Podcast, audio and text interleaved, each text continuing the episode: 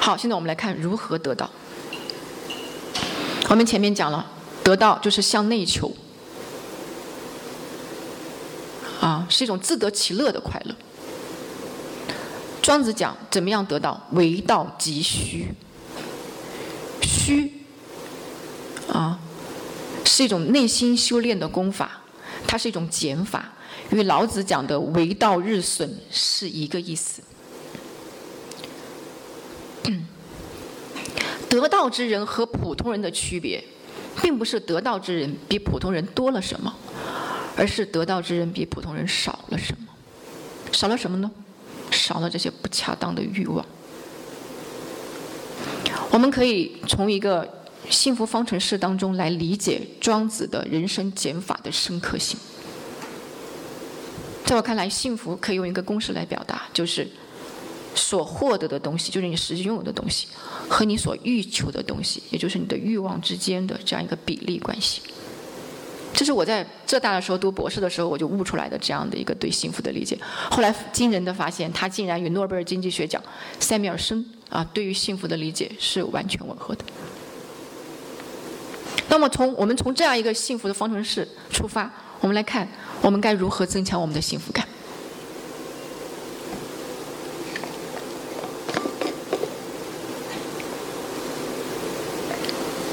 有两种方法，对不对？一是怎么样？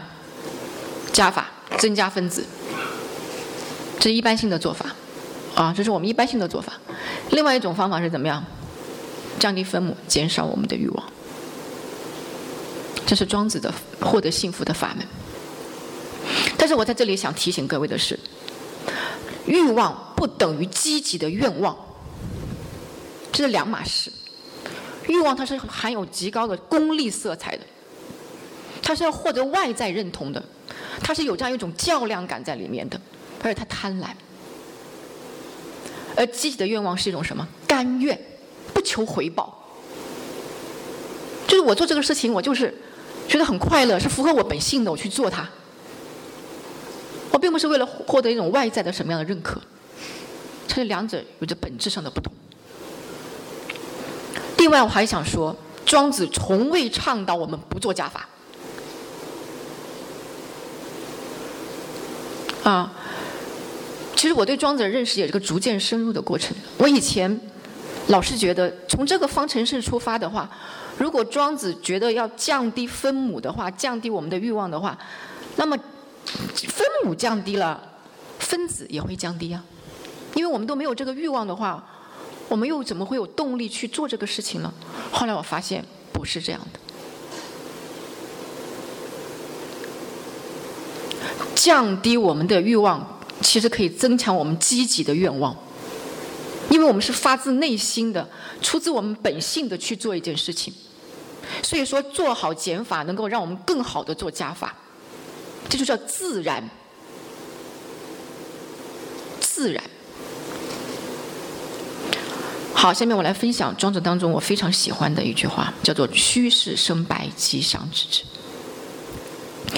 这是。我们去除、驱散我们的心灵中的欲望的时候，所呈现的一种状态。啊，大道的福善会眷顾我们，内心会生出无限的光明。这就好比太阳照进了干净的空房子，光芒熠熠，四壁生辉。我们不要以为我们的欲望没有之后啊，我们可能大脑就像植物人一样，啊，就是呆滞的。没有动力的，没有生机的，不是这样。啊，它是充满了光明的。中国古人非常喜欢白，白并非空无一物的死寂，而是生命充盈的纯净，是一种绚烂之极归于平淡的美，是一种丰富的安静。中国古人很喜欢在自己的名字里用“白”字。啊，像什么？李白，李白还不够，还有李太白，开个玩笑，还有齐白石。白是一种非常高的意境，啊，是一种非常丰富的色彩。当我们在风风车上依次涂上红橙黄绿青蓝紫，让它们旋转，让这会风车旋转，它呈现出来的颜色就是白色。它是最丰富的颜色。中国古人也很喜欢留白，啊，看在我们的国画当中啊，就有大量这样的留白。这些白的存在，我们并不觉得它单调乏味，相反，我们觉得它像雨、像雾又像风，是充满了生机的存在，就是道的所在。还有苏州园林啊，看我们的园林也非常讲究留白，白墙、修竹树干，但是却非常的有意境，非常的深远。这其实就是乔布斯讲的极简主义，少就是多。这是我非常喜欢的啊，台湾诗人刘文亮写先生写的一首诗，因为时间的关系，我不就不读了。啊，他讲的是什么呢？就是我上帝让我去带一只蜗牛，蜗牛去散步，但是呢，这个蜗牛走得很慢很慢，我总是责备他，想让它快一点。啊，蜗牛也很无助，他说我已经尽力了，然后他就在后面生气。那么，在他带蜗牛上步的时候，他突然之间，哎，感到闻到了花香，发现他们原来是在花园里散步，啊，感受到了微风，感受到了夜的风的温柔，听到了鸟声，听到了虫鸣，看到了满天星斗。他说他以前从来没有感受过，是海，是这个蜗牛，让他感受到了，然后他突然明白了，为什么上帝让。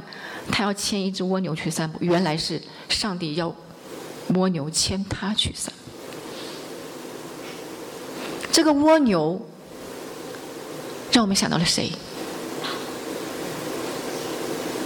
嗯？想到谁？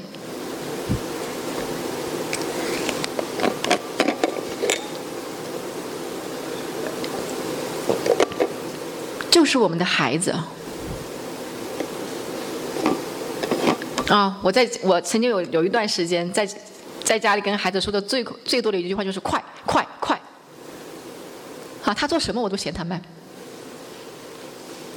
但是孩子，我们知道孩子是非常容易感受到快乐的。啊，有句话说的很好，说小时候啊，快乐是个很简单的事。啊，长大后简单是个很快乐的事。孩子很容易感受到快乐，为什么？为什么孩子容易感受到快乐？因为孩子离本真生命最近，离本性最近。庄子说：“事欲深者，其天机浅。”一个人欲望太深重，离自己欲望、离自己的本性很遥远的话，他就是没有办法去感受到这个世界的天机、幸福和快乐。而孩子，他的心灵没有被那么多的欲望填满，所以快乐有了现身的空间。孩子能够从苹果的切面啊看到五角星，能够从蚂蚁搬家、捡落叶、踩泥坑、玩沙子当中感到无穷的乐趣。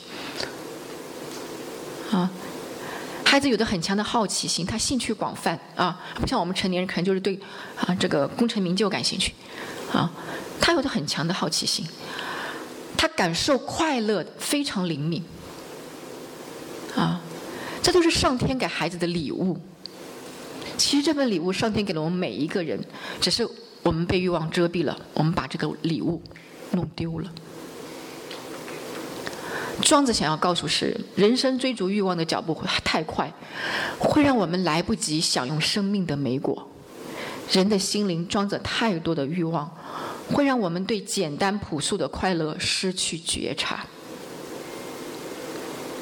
我们应该把我们的心灵放空些，让我们的人生节奏从容些，这样生命的美好才会有显现的空间。好，下面我们来讲一讲庄子得到的法门。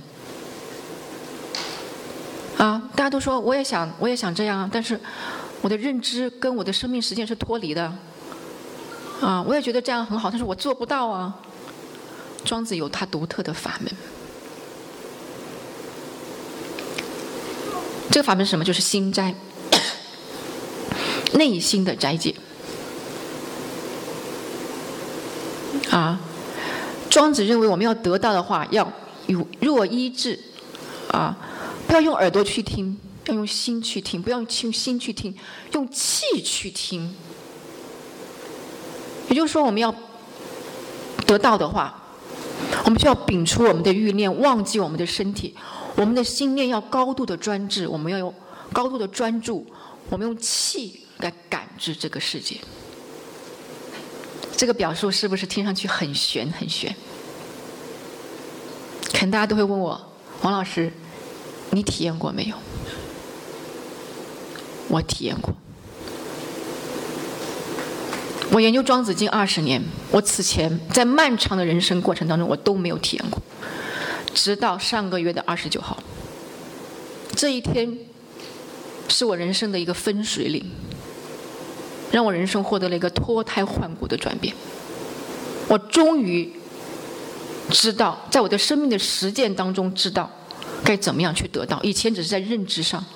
认知上，而不是在生命实践上。就是我在我的认知状态的时候，我在我的认知状态的时候，我知道庄子是怎么样去做的。但我但是在我的日常生活状态当中，我不知道怎么去做，没有落实到我的生命实践。但是那一天之后，我有了。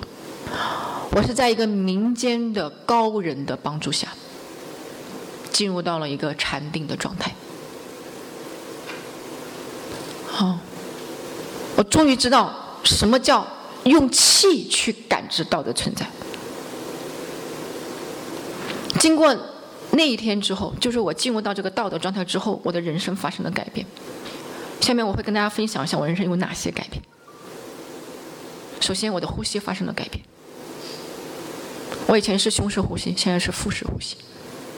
庄子说，得道真人最高的境界人，他们的呼吸是用脚后跟呼吸的。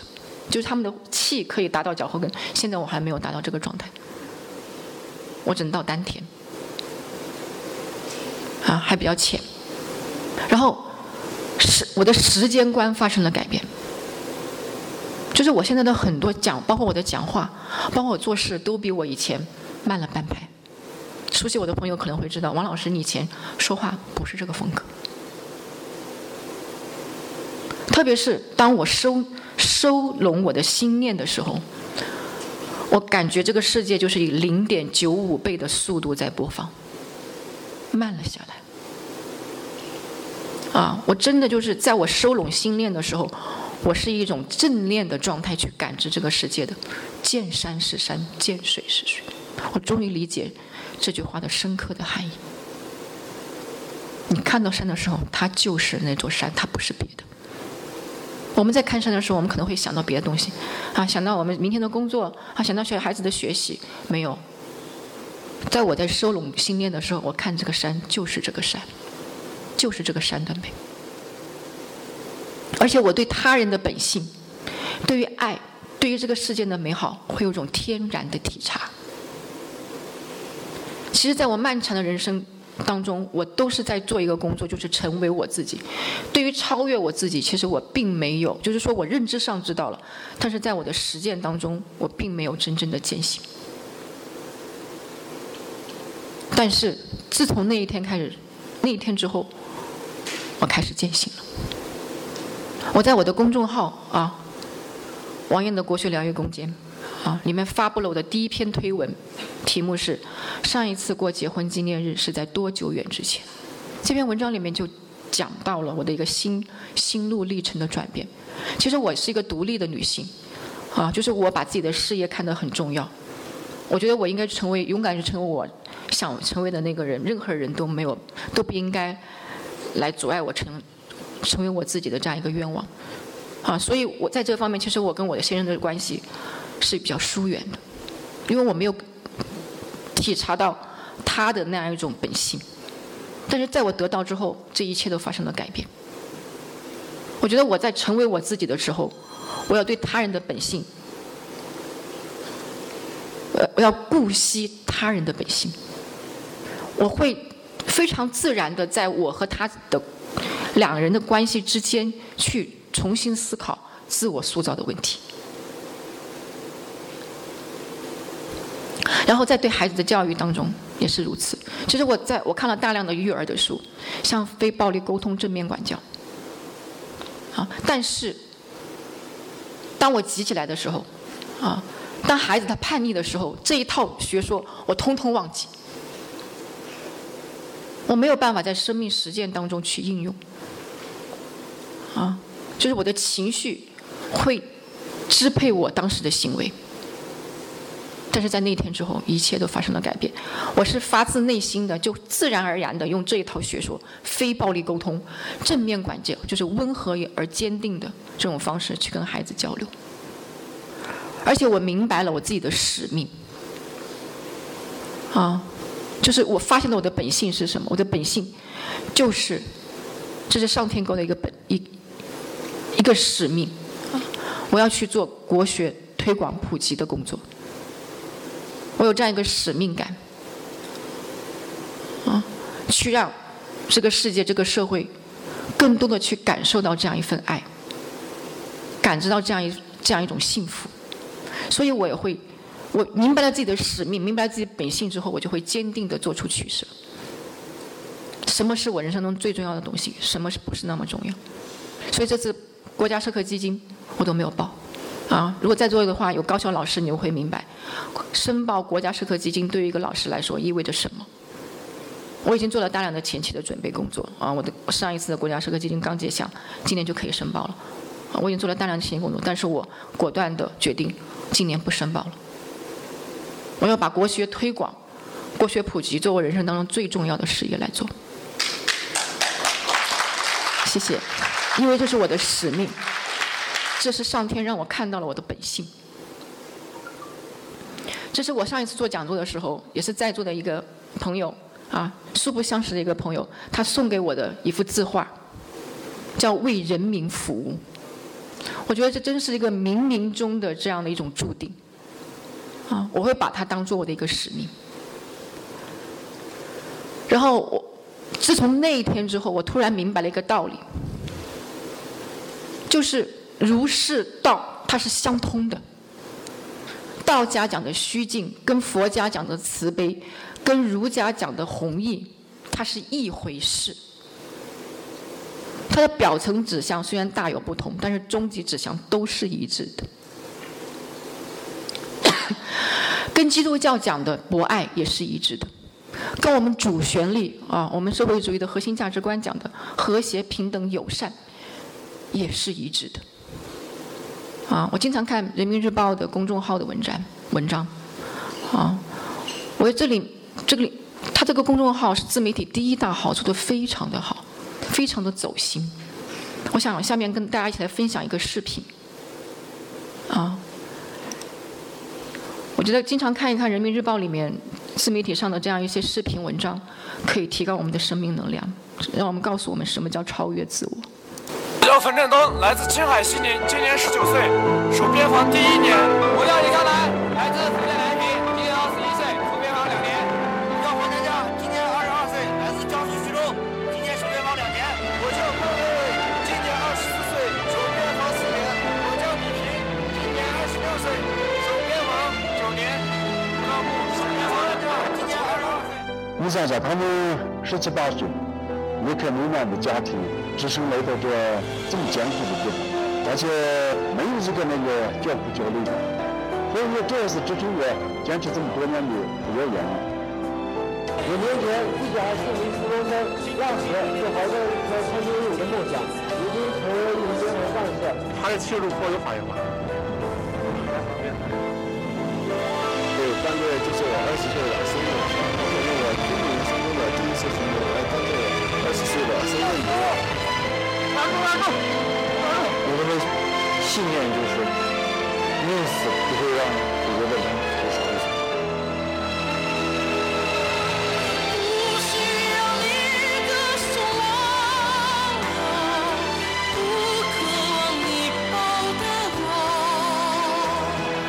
守得了一天算一天，守得了一年算一年。如果真是守不下去了，那就到此为止了。你想，当初他们也放前这条路的时候，那时候是多么的年轻，舍不得。大英们，弟兄们，我们的脚下就是终前线，我们的身后就是祖国，就是万家的母。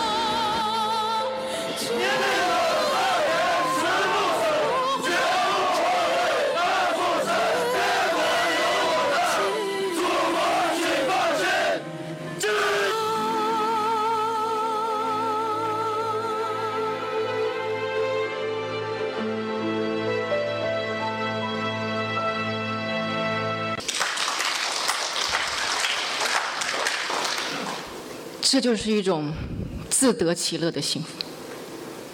在边防前线的这些年轻人，他们没有 B 站，没有综艺，没有好的物质享受和娱乐活动，但他们自得其乐。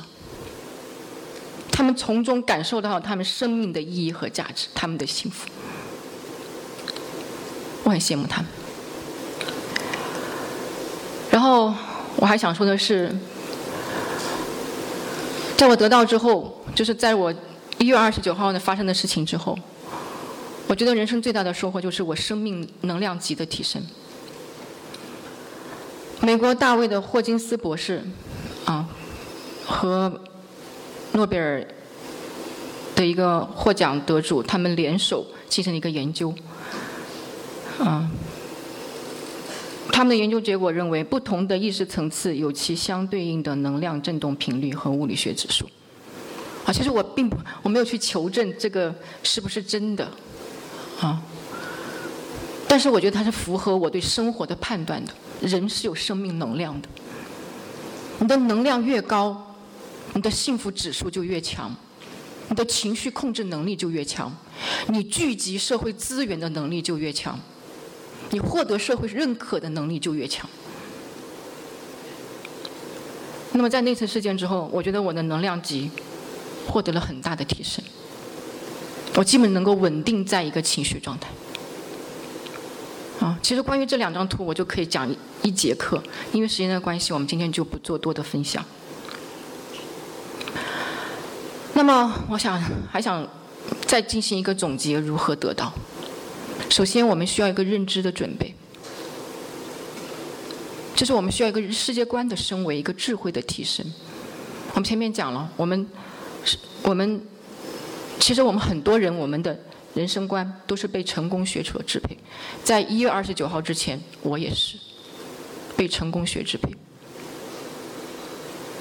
但是，我们要获得。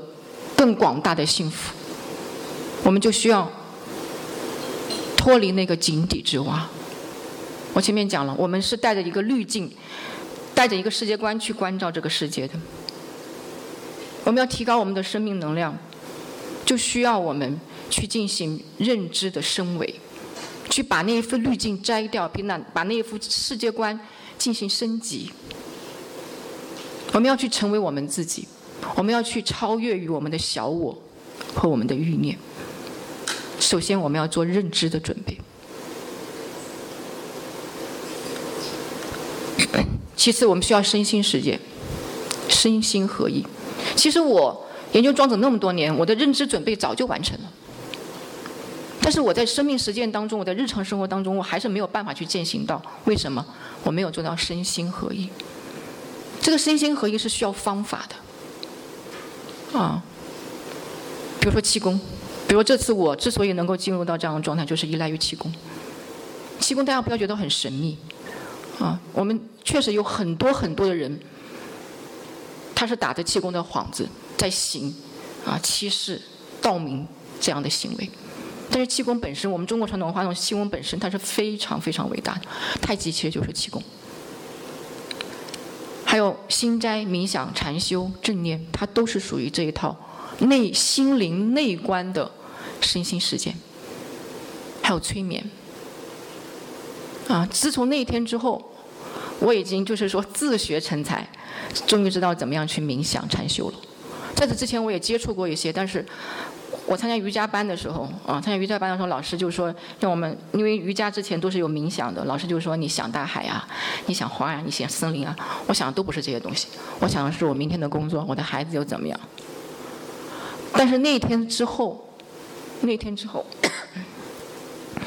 我就终于知道怎么样去收拢我的心性，怎么样去做冥想。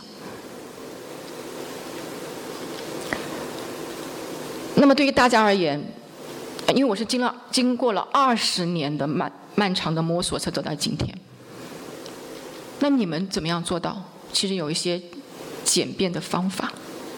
我觉得首先的一个入门的途径就是催眠，因为我是上过这个课的，它能够把我们带入到前世当中去，剥离你的人格面具，去让你真正的认识到你自己。啊，这个徐峥的那个电影《催眠大师》里面有一个经典的台词，他说：“你睁开眼的时候，你看到的不是你自己；你闭上眼的时候，你看到的才是你自己。”催眠不是让你睡去，而是让你醒来。这就是我前面主持人讲，我要做一个课程，叫“国学与心灵疗愈”。好，那么在这个课程当中，我会给朋友们提供五次免费的直播催眠课程。啊，在我的平台上，王印的国学疗愈空间。啊，大家在那个。视频号或者是公众号搜索“王韵的国学疗愈空间”，关注我就能知道我的课程的发布信息。这是一个非常，在我看来是最适合于我们普通人的去领悟到的一个便捷的法门。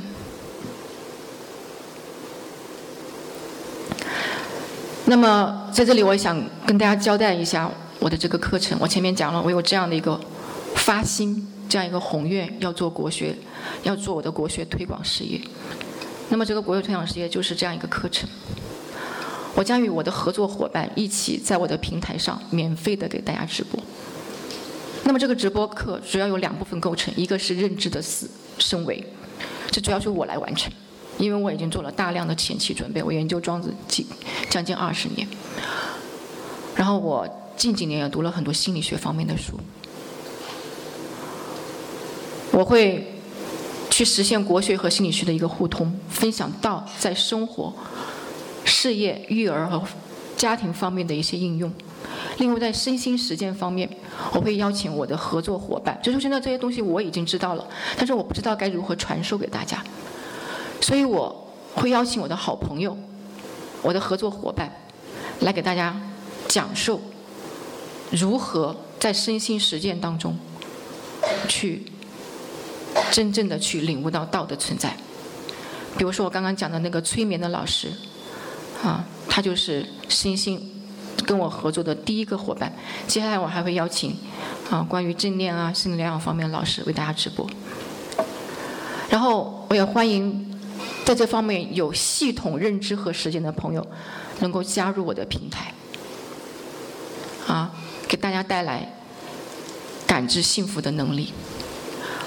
因为我们的直播需要好的场地、设备和人员，啊，我也希望我将来的课程能够以非常便宜或者是免费的方式提供给大家，所以我希望能够获得那些与我的课程调性相符的企业家的帮助。总之，我希望能够联合社会各界的力量去做一件有益于社会的事情。然后非常感谢广东台教育频道，他已经向我发出了邀请，我非常的感恩，因为我现在的事业还处在这样一个起步期，啊，还是一个素人，然后广东台教育频道能够给我如此大的信任和支持，啊，这就像伯乐一样啊，我会铭记这样一份恩情，然后我也真的在此发出真诚的邀请，希望我们能够，希望我能够连接到更多的。社会资源来帮助我去做这样的一个工作，我相信只要我们的心是有益于社会的，我们就能够聚集到越来越多的社会的资源。好，那么我的分享就到此结束，祝大家花香满径，吉祥之至，人生逍遥，谢谢。